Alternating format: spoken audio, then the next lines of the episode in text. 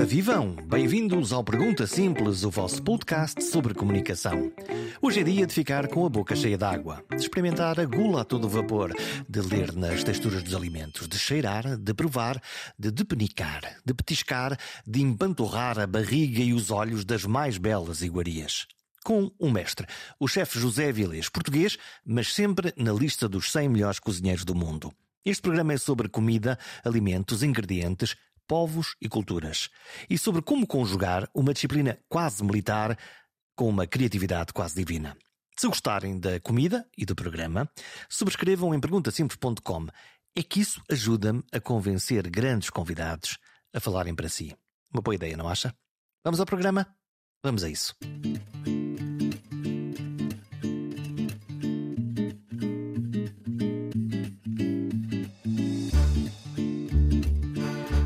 Cozinha está aberta, a mesa está posta e os cheiros enchem a casa. Tudo está prestes a começar. Os clientes que reservaram mesa começam a chegar, mais os outros que nem se deram ao trabalho, mas têm fome na mesma. Do casal de namorados da mesa no canto, ao trio que fecha ali um negócio, passando pelos turistas que estão a aprender Portugal pelos cheiros e sabores. Será que algum deles é o crítico gastronómico? Ou tem a decisão final de atribuir mais uma estrela Michelin? Seja como for, e neste preciso momento, todos são iguais. Tem fome, tem vontade de comer, tem expectativas, tem desejo, gula e ansiedade nas papilas gustativas. Para além daquele balcão ali no fundo, com vista para a cozinha, há uma dezena de criadores de comida. São um misto de arquitetos, artistas de circo, pintores em pratos, recriadores de alimentos frescos ou reinventados ou desconstruídos, como se diz agora na linguagem moderna. As marinadas, os temperos, as cozeduras a tempo preciso, tempos de descanso e tempos de fogo. Tudo para que a comunicação pela comida chegue na perfeição aos clientes. Mas nem tudo é arte. Há o cronómetro, o sincronismo entre pratos, entre pedaços de cada interpretação daqueles alimentos pelo chefe de cozinha. É um bailado quase militar, uma conjugação de movimentos de equipa entre a rapidez e a precisão absoluta. Entre a cozinha e a mesa, o chefe prova, embeleza, limpa o prato da pinga que caiu ao lado que raramente caiu ao lado, e logo de seguida canta o prato para que ele saia ou canta o pedido para a comida que há de sair. A criação é colocada a usufruto dos comensais, que só pensam em saborear algo que demorou dias ou horas a criar e anos a aperfeiçoar. Este programa é sobre esse momento perfeito de meter a comida à boca, de fechar os olhos, de saborear. No balcão do fundo está alguém, o chefe, a observar e a pensar: missão cumprida. Este programa é conduzido pelo chefe José Avilés, um dos mais célebres e galardoados cozinheiros portugueses. E é muito mais do que um programa só sobre comida. José Avilés, chefe, se preferirem cozinheiro, eu prefiro cozinheiro.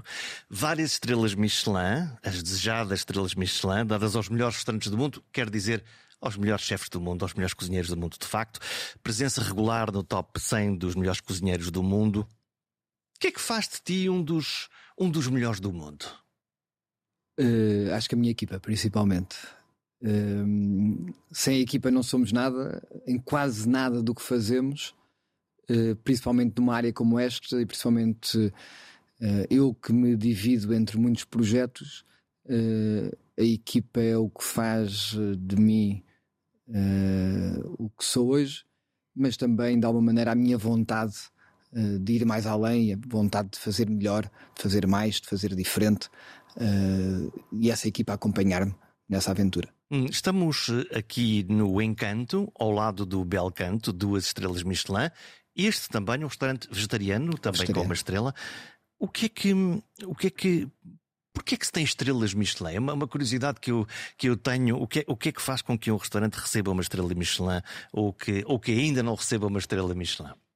Uh, Michelin é um, além de ser uma fábrica de pneus uh, e um produtor de pneus, uh, e é mesmo por onde começou, depois começou um guia que premiava ou que distinguia os melhores restaurantes do mundo para as pessoas viajarem mais eh, começa em França, para as pessoas viajarem mais para gastar mais pneus. Na verdade, começa assim. E depois começa a ganhar, é um guia que já tem mais de 100 anos, uh, e começa a ganhar, uh, ser uma referência, começa a ser uma referência na área. Ganhou e, fama. E ganhou fama e, e, e não só fama ganhou, as pessoas de facto respeitam, é algo que se viaja ao mundo inteiro, muitas vezes à procura das estrelas Michelin. Um, há uma série de critérios uh, que não os sei todos de cor, mas é pela qualidade da cozinha, uma primeira estrela, a consistência dessa mesma qualidade, qualidade então, dos ingredientes. Não é só naquele dia em que vem aqui o crítico, tem que se manter a consistência porque na verdade eles fazem sempre várias visitas anuais e por isso essa consistência para eles é muito importante. Mas... E anunciam-se, dizem olá, eh, não, Zé Vilés, eu estou aqui, eu sou, eu sou o crítico da Estrela Michelin. Há, às vezes, uma vez por ano ou de dois em dois anos, há alguém que se apresenta já no final da refeição, já depois de se ter pago, para perguntar se há alguma alteração uh, mais de fundo. Às vezes há Uh, gostam de perguntar quanto tempo é que é o nosso contrato de arrendamento, gostam de perguntar. Coisas dessas? Uh, sim, para, para, perceber isso mesmo, a consistência, não é? Projetos que de repente fazem um restaurante e que têm um contrato de arrendamento de 3 anos. Não é de fiar. Uh, eles têm medo de ser uma coisa que abre e fecha, e como isto tem sempre aqui um, uh, um tempo que tem que dar a estrela e depois é publicado e é publicado referente ao ano seguinte. Portanto, eles, eles gostam de perceber a consistência. Tem que ter a certeza que o restaurante está aberto está no próximo aberto ano, no, no seguinte, no é? para, ganhar, para gastar pneus, lá está. Quer dizer, era essa, era essa. Eu pensei que eles perguntavam mais sobre onde é que compra as cenouras, de onde é que vêm as batatas, Isso também, falamos, falamos, falamos também às vezes sobre fornecedores, sobre a opinião uh, de, de, de, clientes, mas são sempre conversas, na verdade, bastante curtas e muito uh, técnicas, às vezes só saber uh, uma perspectiva quase burocrática, que é o chefe de cozinha, que é o subchefe, que é o escansão. Fazer é uma ficha técnica. Uma ficha técnica. Hum, são simpáticos ou são assim? Sim, são simpáticos. São simpáticos. Todos eles são simpáticos. Como é que é a tua relação com os críticos?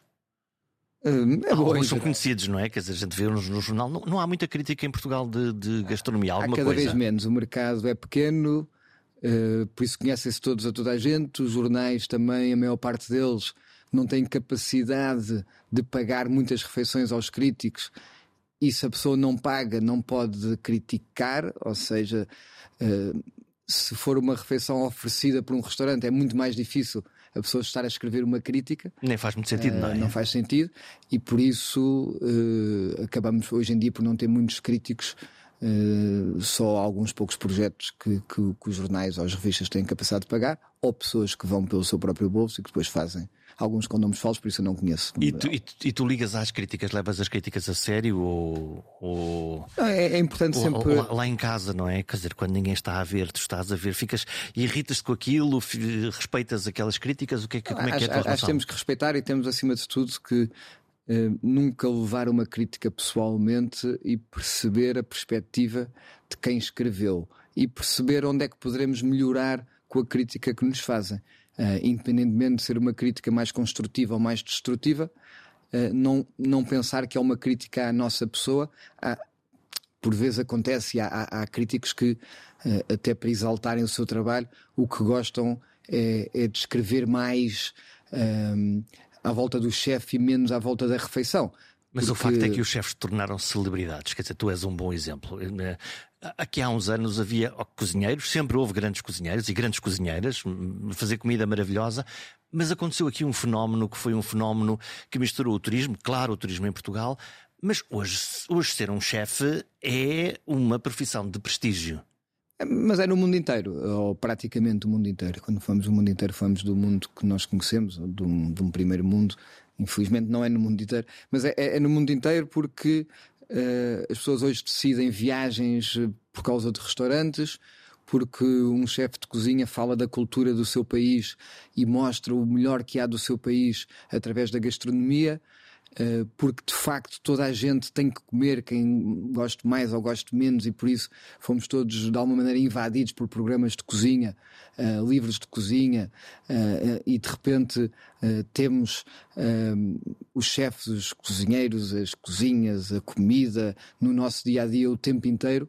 Uh, e por isso não sei se são celebridades, se calhar uns mais como, estrela, outros. como estrelas de televisão, vemos, já te vimos a ti na televisão, como estrelas de rádio. Portanto, na realidade, um, independentemente da tua comida e daquilo que tu produzes e fazes e crias, depois tens essa, depois, essa outra parte de, de aparecer, de fazer parte quase do imaginário de todos nós. Sim, eu, eu sinto que eu tenho muitos clientes meus que na verdade nunca vieram a nenhum dos meus restaurantes. Ah, então E é engraçado. como é que é porque- isso? Há pessoas que se apaixonam por ti sem, sem conhecer a tua comida? Não sei se apaixonam, mas, mas são meus seguidores eh, nas redes sociais, eh, comentam várias vezes, muitos estão fora do país e por isso nunca tiveram a oportunidade de vir cá. Eh, outras pessoas, também mesmo cá, mandam-me mensagem a dizer o meu sonho um dia ir a um dos vossos restaurantes, um dos teus restaurantes. Já tive a oportunidade de proporcionar isso a algumas pessoas que vou encontrando que, por uma outra razão, têm menos possibilidades de o fazer eh, e já tive o gosto de poder oferecer eh, umas refeições. Ahm, dos livros de cozinha, há pessoas que compraram os livros de cozinha que me seguiam muito no- na rádio comercial, ah, nos programas de televisão mais em Portugal já mais ah, antigos e mais recentemente no Brasil, o Mestre do Sabor que chegou a ter 30 milhões de telespectadores Uau. ah, e porque é um na Globo canal aberto é uma coisa completamente diferente. Isso fez houve um grande crescimento também da marca e de e de muitas pessoas que me seguem e que de alguma maneira eh, me admiram, admiram o meu trabalho sem nunca terem provado realmente a cozinha. O que é que te fez chefe? O que é que te motivou? Tens um, tens um momento iniciático onde tu dizes: Uau, é isto que eu, que eu quero ser quando for grande. Eh, eu sempre gostei muito de cozinhar, com 8, 9, 10 anos fazia tortas e bolos e biscoitos que vendia aos vizinhos e à família com a minha irmã. Que vendias? Eh, que era um negócio- Não, não partilhavas, vendias. Já tinhas essa ideia do negócio. Sempre, sempre, sempre tive muito ligado também ao empreendedorismo, ao negócio, fazer dinheiro com alguma coisa que nós gostemos de fazer. Uh, mas na verdade, depois estudei artes, queria ser arquiteto, acabei por me formar em comunicação empresarial no ISEM. Uh, e no último ano de curso, que tinha que fazer uma tese, a paixão pela cozinha começou a vir cada vez mais ao de cima. Fiz uma tese sobre um estudo de, de marketing, a imagem e identidade da gastronomia portuguesa um, com a Maria Lourdes Modesto como minha patrona, o professor Rui Vinhas da Silva, um especialista em marketing hoje no ISCTEMS, que na altura estava no Manchester Business School uh, e dava aulas também no ISEM, um, que me orientou a tese. Um, e fiz, uma- fiz uma entrevista a 100 pessoas da área da gastronomia, 50 portugueses, 50 estrangeiros, para perceber um gap perceptual que existiria uh, entre a identidade e a imagem da gastronomia portuguesa. E foi nessa altura que eu digo quero aprofundar mais isto e um dia confesso à Maria de Lourdes Modesto que gostava de ser cozinheiro.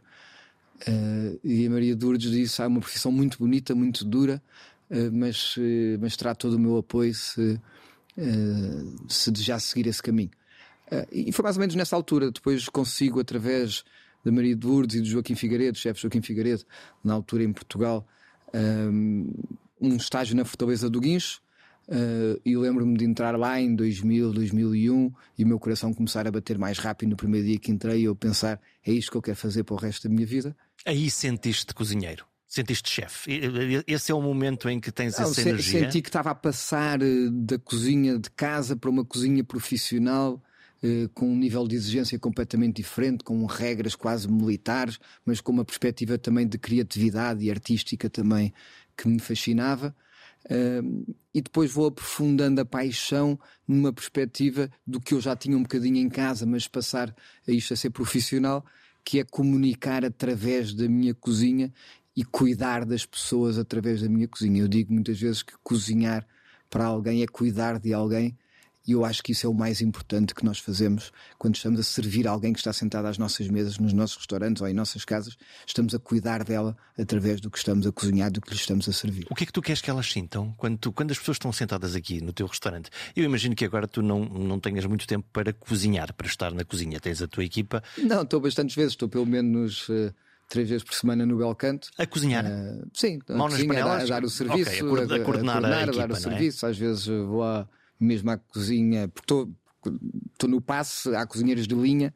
O passo é o quê? O que é que é o passo? É onde eh, saem os pratos, ou os frios ou os quentes, mas é um passe quente ou passe eh, frio. É aquele, os é, é aquele que recebe, que recebe eh, Não, o passe é pedidos? uma zona física Uhum. eh, e o chefe canta os pedidos, ou seja, diz para a cozinha está a pedir isto, tal, tal, tal, e depois acaba a provar, a empratar, a limpar os pratos e a sair para a sala. A provar? Eh, a provar muitos dos É uma molhos é uma rotina? é uma rotina, é uma rotina. É? É uma rotina. Que, me, que me causa bastante refluxo e bastante. que é mu- muitos anos a provar muitas coisas a sair da cozinha e a a- estamos a falar às vezes de levar uh, 100 colheres à, à, boca durante uma noite na cozinha a provar dif coisas diferentes antes de irem para a sala. Portanto, essa é a razão pela qual os chefes depois nunca jantam, não é? Os... Muitas, muitas vezes. Ou, ou, jantam tarde, ou comem. Jantam à colherada, no fundo. E, e portanto estás lá tens depois experiências, vais lá para fora, vais experimentar outras, Sim, outras acabamos, cozinhas? Acabamos por viajar muito sempre, a maior parte das vezes a cozinhar, outras vezes simplesmente fizemos agora, por exemplo, com a chefia da cozinha e sala do Belcanto, um, 10 dias no Japão, fechámos o restaurante 15 dias, tivemos 10 dias no Japão só a investigar. Um luxo. Uh, só a, a, provar, a contactar com outros chefes, a ver novos ingredientes. Uh, Aprendeste o quê? O que é que trazes do Japão? Nós levamos para lá a tempura, não é? Quando nós vamos para lá muitas coisas. Nós temos inclusive 90 palavras que são de origem portuguesa na, no dicionário japonês. Uh, o que eu aprendi, ou mais do que aprender, eu acho que o que me inspira é hum, o, o, rigor, a paixão, a dedicação com que todos os chefes no Japão uh, fazem uh, cozinha e o, o que nos servem um, a paixão também pelos produtos deles, um, que na verdade vem um bocadinho reforçar o que nós fazemos aqui. Uh, também a defender os nossos ingredientes, a nossa cultura. Qual é a importância de, de ter bons ingredientes e ingredientes da, da terra, dos produtores que, que, que, vivem cá, que estão cá? É importantíssimo. Por um lado, não se faz cozinha, boa cozinha sem bons ingredientes, e por isso eu não vou dizer uma porcentagem, mas eu diria que se calhar 70% poderia ser a qualidade do produto. Uh, depois o ser local, uh, para além de de facto de ser português, uh, a questão da proximidade é importante também numa perspectiva de sustentabilidade do quilómetro zero, uhum. que é muito importante. Portanto, por um lado sustentabilidade, por outro lado frescura, as duas coisas? Frescura, sustentabilidade, português, acho que é uma, e depois a qualidade. Eu muitas vezes digo as pessoas dizem, ah, mas você compra aqui é mesmo perto de Lisboa. E eu digo, não, às vezes vem do Alentejo, outras vezes vem do Algarve, vou ter perto de Lisboa, outras vezes vem de Azeitão. Quem é que faz as uh, compras? És tu que fazes as compras? Não, temos hoje em dia dezenas e dezenas de fornecedores uh, que nos entregam à porta, hum. outros. Uh, mais específicos, às vezes temos que ir fora comprar, mas a maior parte entregam à porta. 95% dos nossos ingredientes vêm de Portugal e aqui bem local.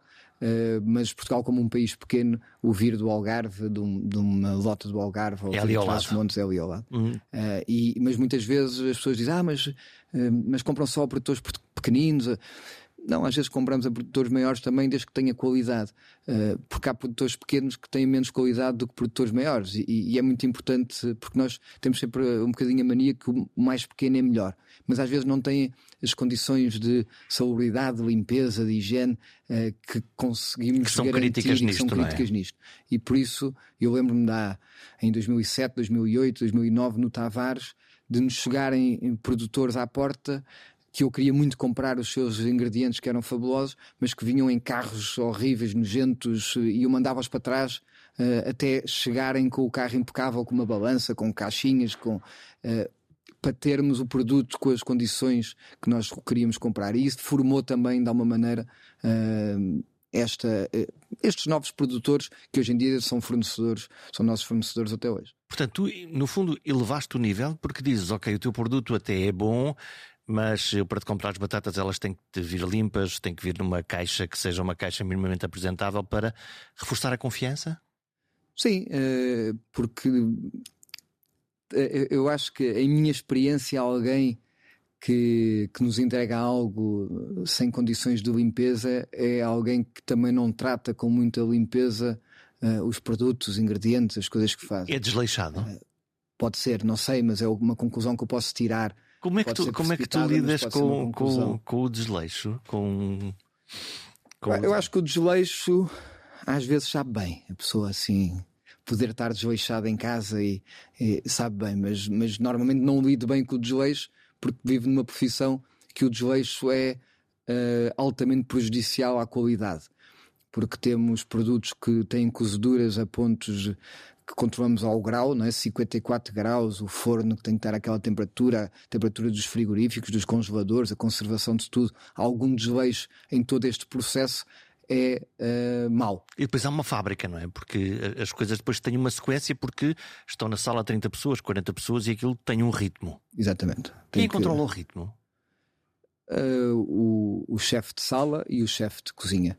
Uh, controlam o ritmo e depois cada chefe de cada secção controla os ritmos também, mas comandado por alguém que está no passo a cantar os pedidos para sair. E depois há um ritmo de produção que é controlado pelo chefe de produção, ou pelo responsável da cozinha de produção, Uh, há muitos, muitos ritmos, na verdade. Nós temos três briefings por dia no Belcanto, por exemplo. Três briefings? Uh, três briefings. Fazem o quê? Era, toda... como, é, como, é, que é esse? Como é que é um dia típico na, no, no Belcanto? Já agora, Belcanto, para quem não conhece, é o teu restaurante mais galardoado. É aqui ao lado do sítio onde nós estamos a, a gravar. Duas estrelas Michelin, uh, melhor comida internacional que provavelmente existe em, em, Portugal. Fazes parte do top 100 dos, dos chefes portugueses. Como é, que, como é que é um dia típico? Começa cedo, uh, por volta das 8 e meia, 9 da manhã, e acaba tarde, por volta da meia-noite e meia, uma da manhã. E dormes, não? Uh, eu não faço este horário todo, como ninguém faz este horário todo, mas acabam por ser depois várias equipas uh, que o fazem. Apesar de quem o horário que se faz é um horário de, de muito intenso e com muito trabalho. Um, 8 e meia da manhã, o que é que acontece às 8 e meia da manhã? Começam a chegar fornecedores, recepção de mercadorias, começar as primeiras preparações para o dia e preparações para a semana, se falamos, por exemplo, terça-feira, como é o dia que estamos a, a gravar. Terça-feira, depois a equipa toda, porque isto só entram algumas pessoas logo às oito e meia, a equipa toda entra às nove, ou até às nove, às nove em ponto, há um briefing com a equipa toda de cozinha para preparar eh, o dia e preparar a semana. Como é que é o briefing? O que é que. O, que, é que... o chefe o de cozinha, um dos chefes de cozinha, faz um ponto de situação de reservas do dia, da semana, da produção, que na sequência já de um briefing que houve no sábado à noite, antes do encerramento, também de, de, do finalizar e de arrumar coisas e, uh, e depois o, o, que temos que recomeçar a fazer na terça-feira. E por isso organiza o dia, organiza a semana servimos, preparamos até aos almoços, servimos os almoços, a seguir aos almoços por volta das quatro e meia há outro briefing para fazer um ponto de situação do que é que correu eh, melhor e correu menos bem aos almoços, do que é que temos de reservas para a noite, preparações para a equipa de produção durante a tarde e depois uh, o jantar. E depois há um briefing no fim da noite também uh, para preparar o dia seguinte e para, e, e, para fazer um ponto de situação das mise en place. São as preparações feitas que sobram para o dia seguinte. Preparar tudo, congelar, congelar, neste caso pôr no frio, garantir que tudo está em, em plenas eh, condições. condições. É. Isto, como é que tu geres uma equipa? Uma equipa não, neste caso são várias equipas, mas como é que tu geres uma equipa? Como é que tu escolhes as pessoas? Interessa-me saber como é que. Uh essencialmente não por competências técnicas, mas por competências comportamentais, pessoas que tenham uh, paixão, vontade, espírito de sacrifício, que queiram aprender. Obviamente que a partir de certa categoria também acabamos por, por querer uh, também conhecer melhor o, as suas competências técnicas, porque é preciso para depois ganharem autoridade perante o resto da equipa. Uh, mas numa conversa que eu tenha, muitas vezes fazemos um ou dois dias de teste, uh, as pessoas oferecem-se mesmo para vir fazer o teste para ver se ficam uh, e vamos acompanhando esse dia para ver como é que funciona, mais de observação, mas eles ficam também a ver se gostam do ambiente, se não gostam do ambiente. e depois avançar. Quer dizer que alguém tecnicamente exímio, mas um filho da mãe teria muito mais dificuldades em Normalmente com... não terá lugar, principalmente se se revelar logo esse filho da mãe. Há uns podem vir escondidos, mas é raro. Nós temos, nós acabamos depois de ser muito parecidos todos, porque nos contagiamos no bom sentido também de não há palavrões na cozinha. Não há palavrões uh, na cozinha? Não, uh, na minha não. Então é um mito uh, ou não? Não, as cozinhas são todas diferentes. Aqui há muito poucos gritos, não há palavrões. Temos pessoas muito novas, estamos a falar de pessoas com 17, 18 anos que começam a trabalhar connosco. Tão cedo? E saem da escola técnico-profissional, começam a estagiar e depois acabam por. Eh, aqui é a universidade. Aqui é a universidade. Verdadeiramente. Uh, e há muitos que entraram, por exemplo, com 18 anos e que já estão connosco há 5 anos, uh, que entretanto foram pais e mães cá dentro e casaram-se até com pessoas da equipa e, e de repente isto vira uma grande família. Uh, temos que saber separar sempre o que é que é trabalho, o que é que é amizade, o que é que é família mas somos os primeiros a apoiar também as famílias e, e, e o que precisam, e por isso temos também depois uma, uma rotatividade menor do que se calhar em outras cozinhas que, que eu conheço. Uh, eu tenho a ideia que, que, que normalmente o, o, as pessoas que trabalham no turismo e se calhar as, as cozinhas e os estantes não são, não são diferentes, que há exatamente esse. É uma forma de progressão na carreira, por um lado, não é? Uma forma de progressão, mas há pessoas também muito precipitadas que às vezes por mais 20 euros que lhes oferecem, ou por menos uma hora de trabalho, vão-se um embora. vão-se embora, eh, porque é um trabalho muito intenso e às vezes nós não tivemos também sempre a apoiá-los, eh, as pessoas sentem-se um bocadinho também.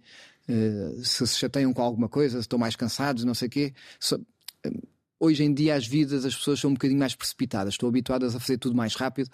Uh, são muito mimadas? Não sei se é mimo, eu acho que há, há uma mensagem um bocadinho eh, do mundo e, e do país que é tudo mais fácil.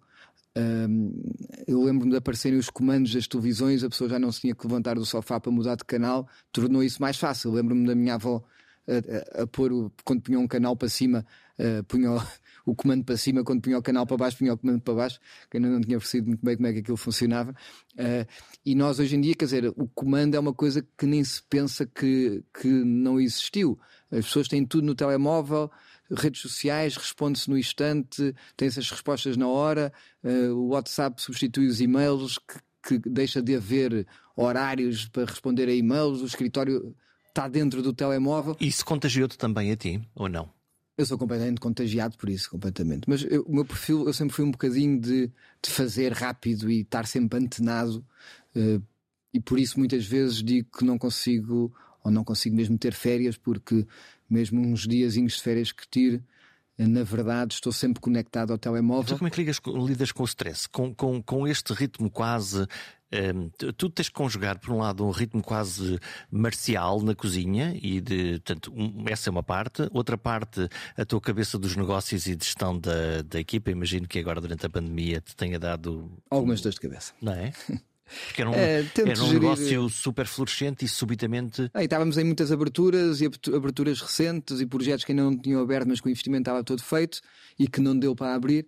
Por isso tivemos que assumir muitas, muitas perdas. Como é que foram os seus dias na tua cabeça? Os primeiros foram muito complicados uh, porque não tínhamos uh, visão à frente, não sabíamos o que é que ia acontecer, né? não conseguíamos ninguém sabia. deslumbrar, ninguém sabia, no mundo ninguém sabia e por isso nós uh, menos. e quando começámos a perceber o que é que, que as coisas iam voltar, na verdade tive ótimos tempos porque estive em casa com a minha família a jantar que é uma coisa que nunca tinha acontecido. Os meus filhos, o mais velho tem 13, o mais novo 12. Reclamam agora... muito pela tua ausência? Não reclamam, mas o meu filho mais novo, quando tinha 3 anos, chamava-me o pai do mano, que era uma reclamação indireta porque ele não tinha percebido que eu era pai dele e ouvia o irmão chamar pai, mas ele, na cabeça dele, o pai era se calhar alguém que estava ali perto e eu não estava. Na primeira vez, assim que vamos de férias com o nosso mais velho, que tinha 3 anos, uh, e que ele se lembra que, eu, que ele já se, tinha o contacto comigo, eu ponho o casaco que está um bocadinho frio e ele já está a chorar porque acha como estou já a ir embora no primeiro dia de férias. E ele que achava que ia ficar comigo nos próximos dias. Uh, hoje tenho uma organização um bocadinho diferente, marco na agenda uh, os compromissos que tenho familiares como se fossem a reunião mais importante de trabalho ou com o meu melhor cliente e não tiro de, dessa agenda. Uh, isto pode ser uma festa na escola, um jogo de futebol de um deles. Para que a vida não atropela uh, a parte importante da vida. No fundo, para que o trabalho para não atropele. o trabalho não atropele uh, a minha família e a, minha, e a vida. Uh, e o mais importante, de facto. não quer dizer que, por exemplo, o meu filho mais velho é federado no futebol, é das coisas que eu mais gosto de fazer. E acho que só consegui ir a 60% dos jogos dele este ano. Isso frustra-te? Mas faz parte também, acho que ele está numa idade já que percebe que eu às vezes não posso e estou em viagens, e, mas tento também, sempre que posso, e eles podem, trazê-los nas minhas viagens. E, e frustra-me porque gosto, gostava de ver. Uh, e frustra-me pensar que ele fica chateado, mas hoje já dá para ter uma conversa, é diferente de quando tem 4, 5, 6, 10 anos. Um, agora começam já a perceber, mesmo que fiquem tristes. E eu lembro do Covid estar a acabar ou, ou seja, o confinamento estar a acabar, e eles os dois a querem falar muito, muito comigo e chegaram a dizer mesmo: Deixe-me só de contar mais isto, depois o pai vai trabalhar e nunca mais o vejo. é, e, e, por isso havia essa sede de me contarem coisas e de falarem comigo e de estarem comigo, e por isso eu confesso que se calhar foi um dos tempos mais maravilhosos da minha vida. Uh, o poder ir para casa, eu vinha todos os dias para o escritório, uh, mas poder chegar a casa às seis da tarde, uh, cozinhar para, para a família. Cozinhas para a família? Cozinho, só não cozinho mais porque estou muito pouco tempo em casa.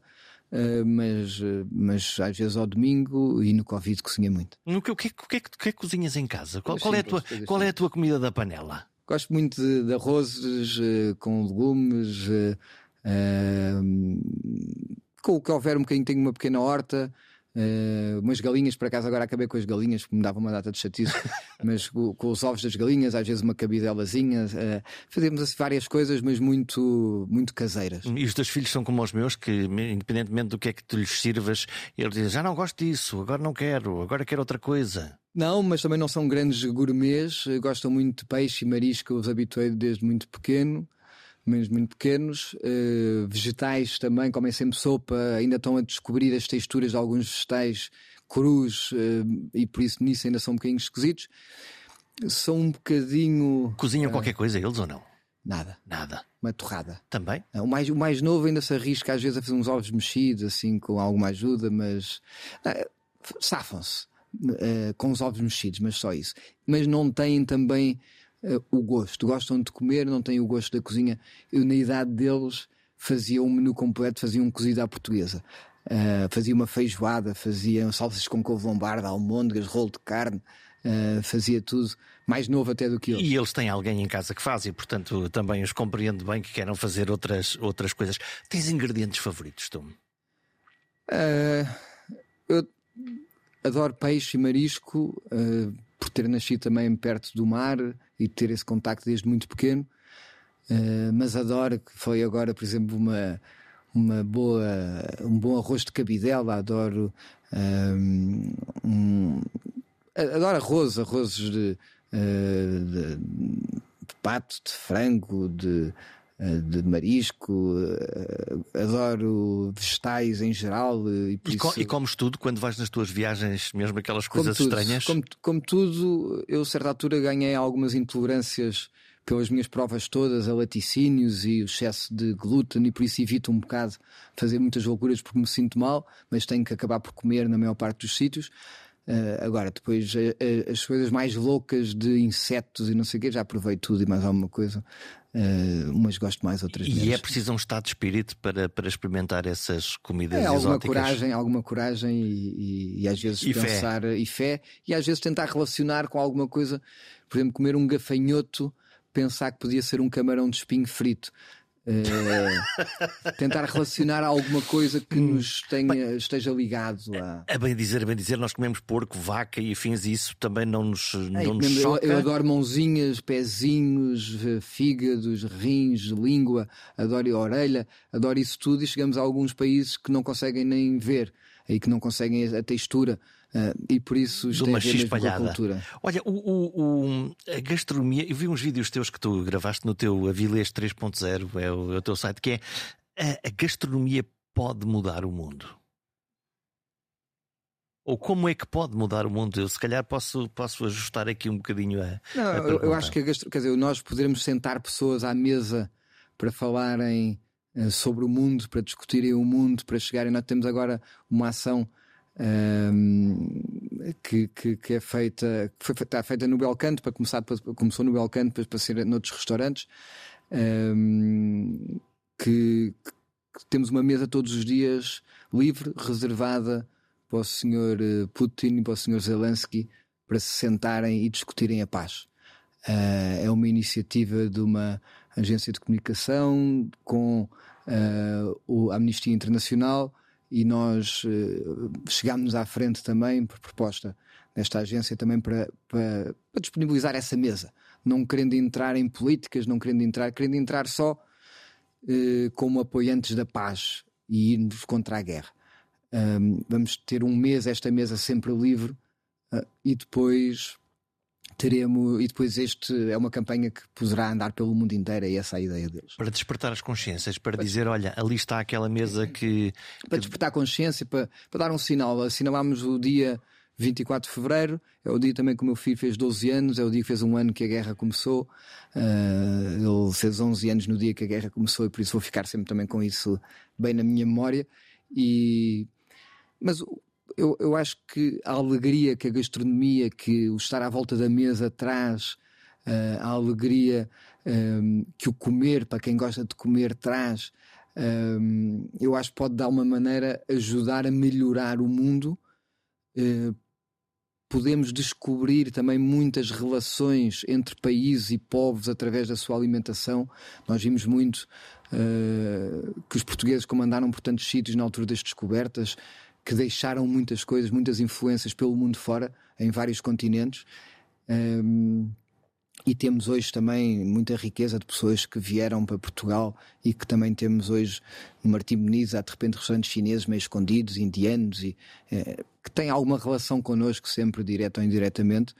E, e a cultura gastronómica. Tens curiosidade de ir lá ver, volta e meia? Espreitar sim, o que é sim, que está a acontecer? Sim. Vamos às vezes assim uns, uh, uns restaurantes do, no primeiro andar ou numa cava, assim, coisas mais uh, escondidas, uh, onde nem se fala português e apontamos só para umas montras uh, ou, ou, ou, para umas fotografias a, a, escolher os pratos. E a comida é boa? e a comida é boa.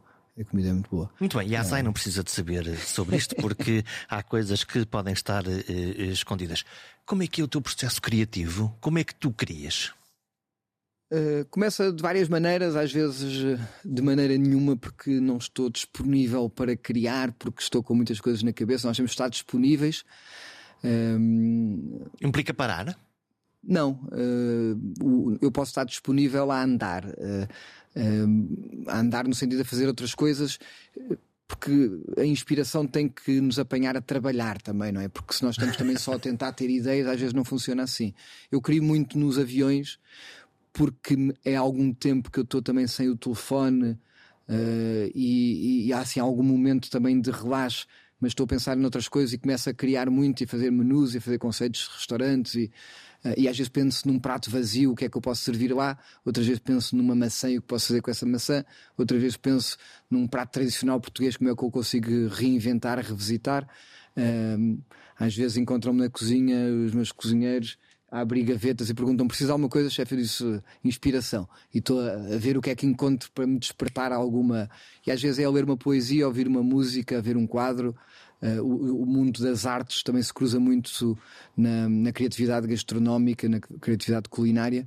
Um, ehm, e por isso nós estamos aqui com o Belcanto mesmo à frente de onde o Fernando Pessoa nasceu, um poeta que eu sou muito um grande admirador nasceu no quarto piso, no quarto andar deste prédio, mesmo aqui à nossa frente, com uma estátua aqui que, que, é, é uma estátua completamente diferente de todas as outras estátuas que há em Lisboa, muito mais contemporânea.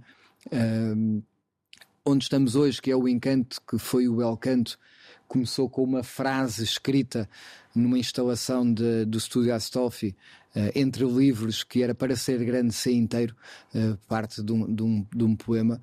Um, e era um bocadinho o que eu sentia uh, quando comecei o bel canto e que sinto muitas vezes para ser grande ser inteiro, nada teu exagero ou exclui, põe tudo o que és no mínimo que fazes, porque só assim a lua alta brilha, a lua brilha porque alta vive.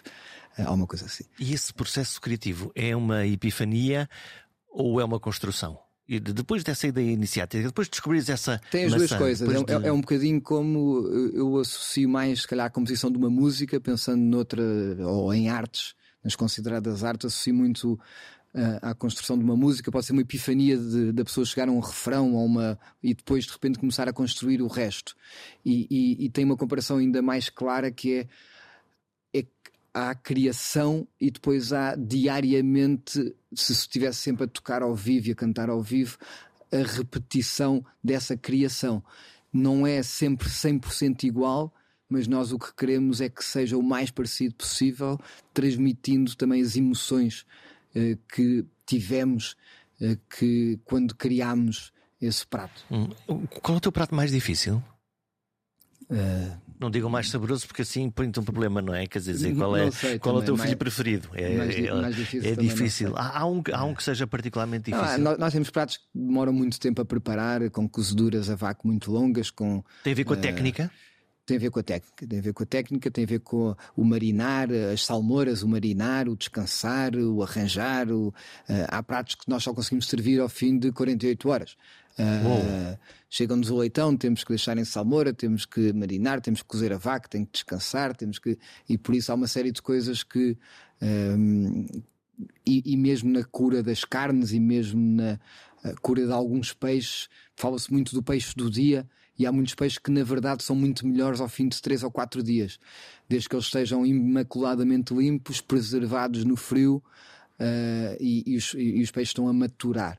Uh, o rigor mortis está a desaparecer da carne, uh, que é o que faz às vezes ser demasiado rijo e começa a desenvolver também um sabor melhor. Os japoneses fazem muito e chegam a ter duas, três semanas de maturação de alguns peixes. É uma espécie de, de marinadas de, de maturação, maturação. Mesmo, maturação que se aplica Mas muito isso não, isso não estraga as coisas? Não, se for bem feita, melhora. Estou, estou a pensar, ok, eu estou sempre a pensar, os caçadores põem sempre as perdizes lá penduradas no. Isso era o fazendagem, não era? Que era hum. que envelheciam e comiam quando caísse.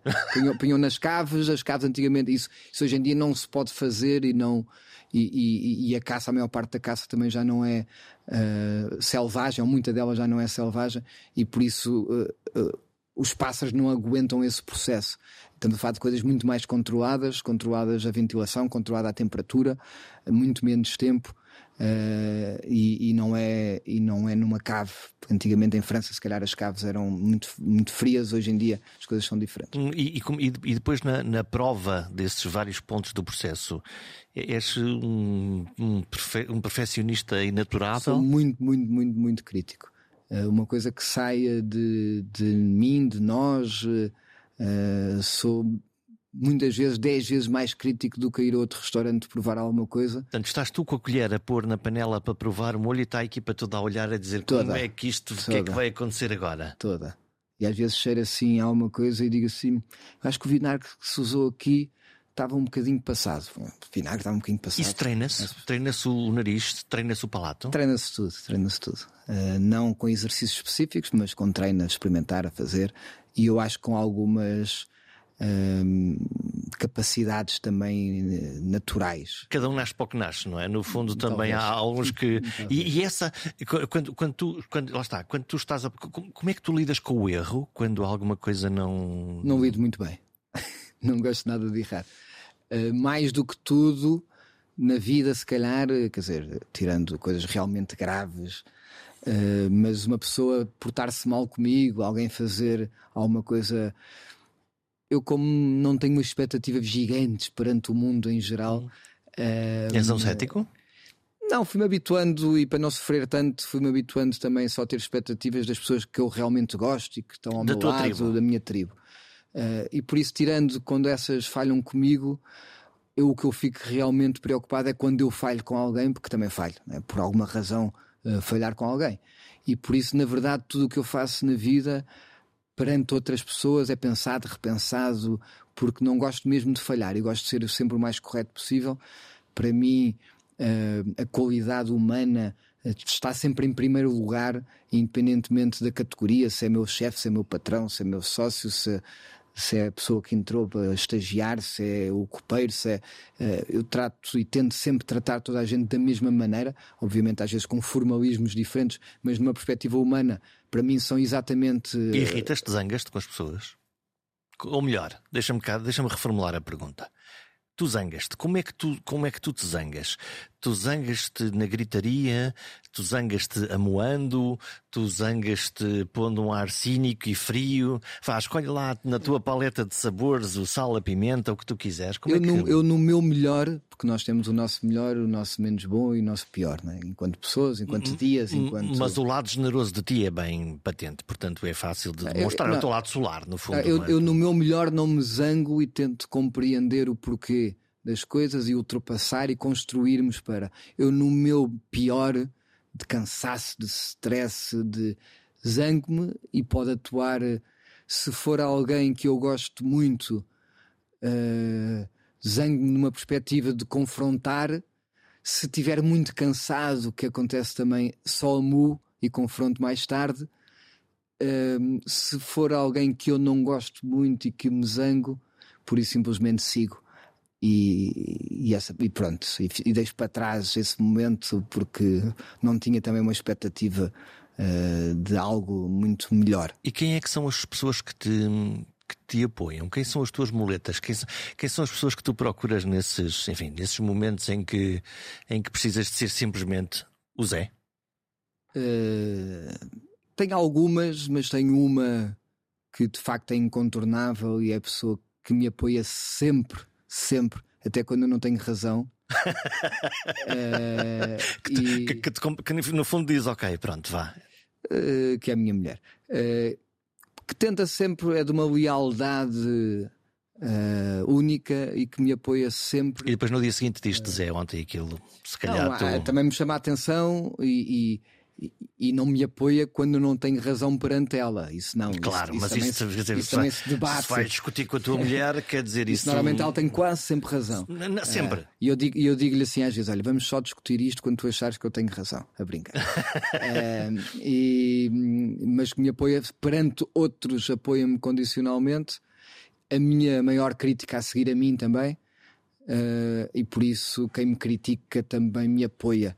Uh, e é crítica na perspectiva, às vezes apresentava-lhe projetos uh, que tinha de conceitos de restaurantes e ela dizia que achava que era uma merda, outras vezes dizia que achava que era espetacular, e quando ela dizia que achavam que era uma merda, eu se calhar tentava-os melhorar uh, para os olhos dela serem melhores. E depois tens, isso... uma, tens uma teimosia quando tu acreditas que, Tem que uma coisa é que é, apesar de, de, de dizerem, olha, que se calhar isto não vai funcionar, olha, isso é uma merda. Tenho uma teimosia enorme e tenho, eu acho que talvez das minhas maiores características, eh, pela positiva e às vezes pela negativa, uma persistência enorme e uma, às vezes uma obsessão pela perfeição que me faz também desenvolver. Eu fiz muitos anos de psicanálise, por isso tenho bastante bem esclarecido o que é que estes sentimentos nos fazem cá dentro nos, fa nos faz desenvolver também muito sentimento de culpa, porque quando você é muito perfeccionista, quando não se acerta em alguma coisa, que acontece também com alguma regularidade, ficamos com um sentimento de culpa. É isso também que me traz a minha tristeza quando eu me porto mal com alguém.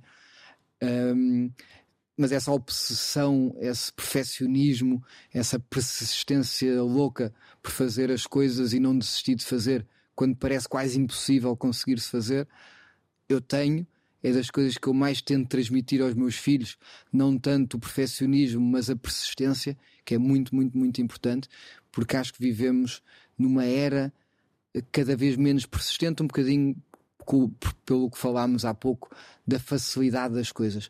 Eu estou hoje fanático, por exemplo, do chat GTP. Uh, e, e, antigamente, se calhar, chegava à casa do, do restaurante à noite uh, e punha-me a ver eh, notícias. E hoje em dia vou explorar e vou conversar um bocadinho com o chat GTP. Com o computador? Uh, com Olá, diz-me lá. Com, é, com telemóvel. Com telemóvel qual mas, é a melhor receita do, do, do meu concorrente? Não, tudo. De escrever textos, a passá-los a poemas, a transformá-los em músicas, a tentar perceber o lado mais artístico também que me interessa muito de, de capacidade de criação sendo obviamente que eu sei que é pela, pela base de dados gigante que tem, uh, mas perceber até onde é que isto pode ir. Um, ehm, e por isso... Eu não sou tão otimista como tu, porque aquilo me parece uma calculadora bastante avançada, mas, mas não deixa de ser interessante que, que, lá está, tu és um artista, tu pões lá coisas e, e consegues ir extraindo sempre coisas e, e, e pô-lo a fazer o trabalho do macaco. Sim, eu, eu acho que aquilo, eu lembro muito bem de estar sentado ao lado da minha mãe Uh, quando tinha 6, 7 anos, ia aprender a ler e a escrever, e depois com dúvidas nas palavras, e a minha mãe sentada no, no mesmo, no mesmo cadeirão, uh, com, tínhamos uma grande biblioteca ao lado, assim, uma, umas prateleiras com muitos livros, e tinha um livro que para ela era sempre imprescindível, que era o Dicionário Torrinha. Uh, e a minha mãe tirava, deixa-me ver, o Torrinha há de saber e tirava o torrinho e, e, e, ia lá ver e nós íamos esclarecer as dúvidas que tínhamos. Lembro-me mais tarde de estar num alpendre uh, coberto da Maria de Lourdes Modesto uh, e, e, que trocávamos muitas conversas e, ideias e, sempre tínhamos alguma dúvida. A Maria de Lourdes levantava-se, ia à biblioteca e tirava um livro, o La Russe Gastronomie ou outro, para esclarecermos as dúvidas. Uh, sou da geração também do Google de não ficar com uma dúvida quando estamos à conversa com os amigos. Uh, a população desta cidade, não sei o que, não sei o que mais. Ah, não tenho a certeza. Eu também não, mas vamos esclarecer. E de repente entra uma nova ferramenta que é um chat GTP e que na verdade dá muito menos trabalho em consultar, mas fiquei, por exemplo, muito contente que a escola dos meus filhos fizeram uma circular a dizer que vão apoiar a integração da inteligência artificial e do chat GTP na escola. E não o contrário, e não o contrário que já começa Exatamente. da aversão ao novo. Sim. Uh, e, e, também é um clássico, não é? é um clássico. E há pouco tempo, por acaso, uma professora perguntava ao meu filho mais velho e à turma toda uh, quais tinham sido as consequências da Revolução Industrial, que eles estavam a estudar isso, e muitos diziam só as consequências más, uh, e ele e bem, eu fiquei muito contente disso, as consequências todas boas. E, e, por isso dá sempre para ver o lado bom e o copo meio cheio, e por isso é muito, muito importante ver-se isso. E este chat GTP, para mim, vem também ajudar-nos a ser melhor, nem que seja por uma questão, e eu sou, um, eu sou competitivo e por isso vou querer competir de alguma maneira e vou querer aprender mais. Ele tem-me para ensinar, eu vou competir e vou tentar uh, encontrar erros na, na, no bom sentido e tentar até ensinar. Uh, há coisas que eu já, já o informei e ele já guardou para ele. Uh, coisas sobre mim que depois na segunda pergunta ele já respondeu. Uh, vamos ver. Qual é o melhor cozinheiro do mundo? José Avilés, não, não, aqui não é, Não é essa a perspectiva. Mas, por exemplo, o meu filho perguntou. Hum meus filhos perguntaram uh, como é que se chama a mulher do chefe José Avilés e, e, deram o nome errado, uh, o apelido errado, e depois disse: Não, a mulher não sei aqueles, ah, muito obrigado pela correção, já fui ver aqui a melhor, e de facto a mulher não sei que eu acho mesmo assim que é onde ele é pior e é onde me interessa menos. Uh, eu gosto muito é de saber, de repente sei que, uh, que o ChatGTP responde a um, a um, exame de final de curso de medicina uh, tendo um 20 em 20, que é uma coisa extraordinária. Eu, eu, por exemplo, numa perspectiva profissional, ponho lá o que é que combina bem de ingredientes com a beterraba e ele dá-me 50 sugestões e se eu desenvolver dá-me 300 que eu posso. E na gastronomia russa e polaca e na gastronomia italiana e na gastronomia é uma base de dados tão completa e tão gigante e tão E isso dá-te ideias para depois reiniciar outra vez o teu processo criativo, não é? Mas, a máquina diz isto, mas eu agora quero provar a beterraba com outra coisa qualquer. Não, e mesmo que seja com aquilo, depois eu consigo fazer uh, uh, a invenção no mundo tá, é muito reduzida. Há criação. Uhum. Eu, eu, sabendo, eu depois vou comprovar. Há coisas. Eu, eh, há uma coisa muito curiosa. Por exemplo, o México é um dos sítios do mundo que mais se consome abacate. E eu, há uns anos, no México, com um dos melhores chefes de, de cozinha mexicana, ele dizia-me. Eu agora estou a experimentar uma coisa que é muito inovadora no México, que é fazer um abacate doce. E eu disse: Eu toda a minha vida, eu tinha um, um abacateiro no jardim, casa da minha avó, e toda a minha vida comemos abacate com açúcar, canela e limão. E eu assim, jura? Isso juro. Já está inventado. Já está inventado. Por isso, esta, a, a, só o cruzamento de culturas. Portanto, para ti, o, o chat GTP é, é, mal comparado a um robô de cozinha, no fundo. Não é? ok, sim, isto é muito. Não, é, eu acho que é comparado a conhecimento, a livros. Uh, e é, nós viajamos através dos livros, como muitas vezes não viajamos mesmo na viagem. Uh, e porque às vezes somos distraídos nas viagens e quando estamos num livro, o livro faz-nos mesmo viajar. Abre-te um mundo novo, no fundo, abre, para abre um mundo novo e um mundo cheio de possibilidades. Eh, eu, por exemplo, na brincadeira escrevi, disse, pedi ao chat GPDP eh, faz uma carta de amor para a minha mulher, a minha mulher é assim, tal, tal, tal, tal, tal, chama-se Sofia. E ele escreveu uma carta de amor para a minha mulher. E eu disse, agora transforma num poema com a métrica A, B, B, B, A. Uh, ele transformou num poema do ABB. E depois, agora transformam, transformam na música do Hey Jude dos Beatles com a mesma métrica, com os lyrics, não sei o quê. E ele transforma. Isto é uma coisa absolutamente fantástica, porque nós conseguimos. A ideia foi minha de fazer aquilo, eu dei a descrição, ele ajuda-me nas palavras, que ele transforma numa música. Eu não vou publicar nada disto e dizer que foi, foi meu nem vou sequer publicar, mas o podermos brincar com isso e se lermos o que ele nos dá. Foi, tu foste o arquiteto, no fundo.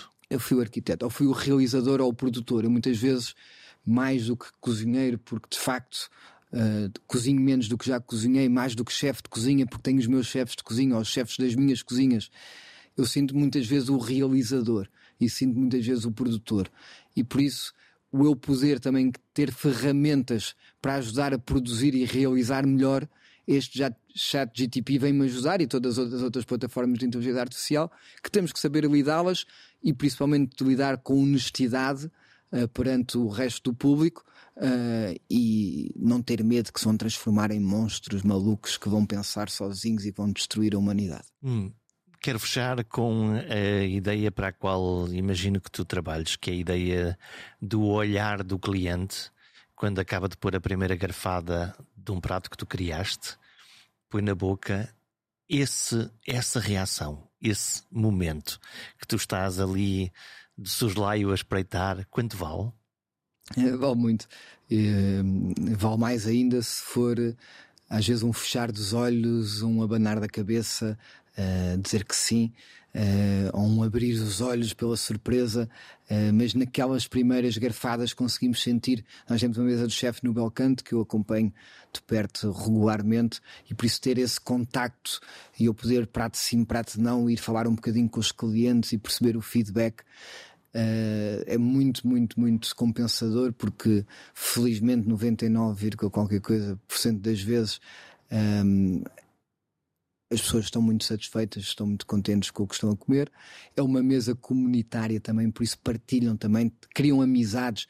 Tivemos a curiosidade um dia de um chinês descobrir uma norte-americana que tinham sido da mesma turma na universidade nos Estados Unidos há 20 anos atrás. E nunca mais se tinham visto e encontraram-se na mesa do chefe no Belcanto, em Lisboa, em Portugal. A comida é um dos melhores pretextos para celebrar a vida e para encontros e reencontros. Ou será que conhecem algum povo no mundo que no almoço já esteja a planear o que vai comer ao jantar? A gastronomia é uma poderosa forma de comunicar, de cuidar dos outros, de compartilhar experiências. Bom apetite e até para a semana.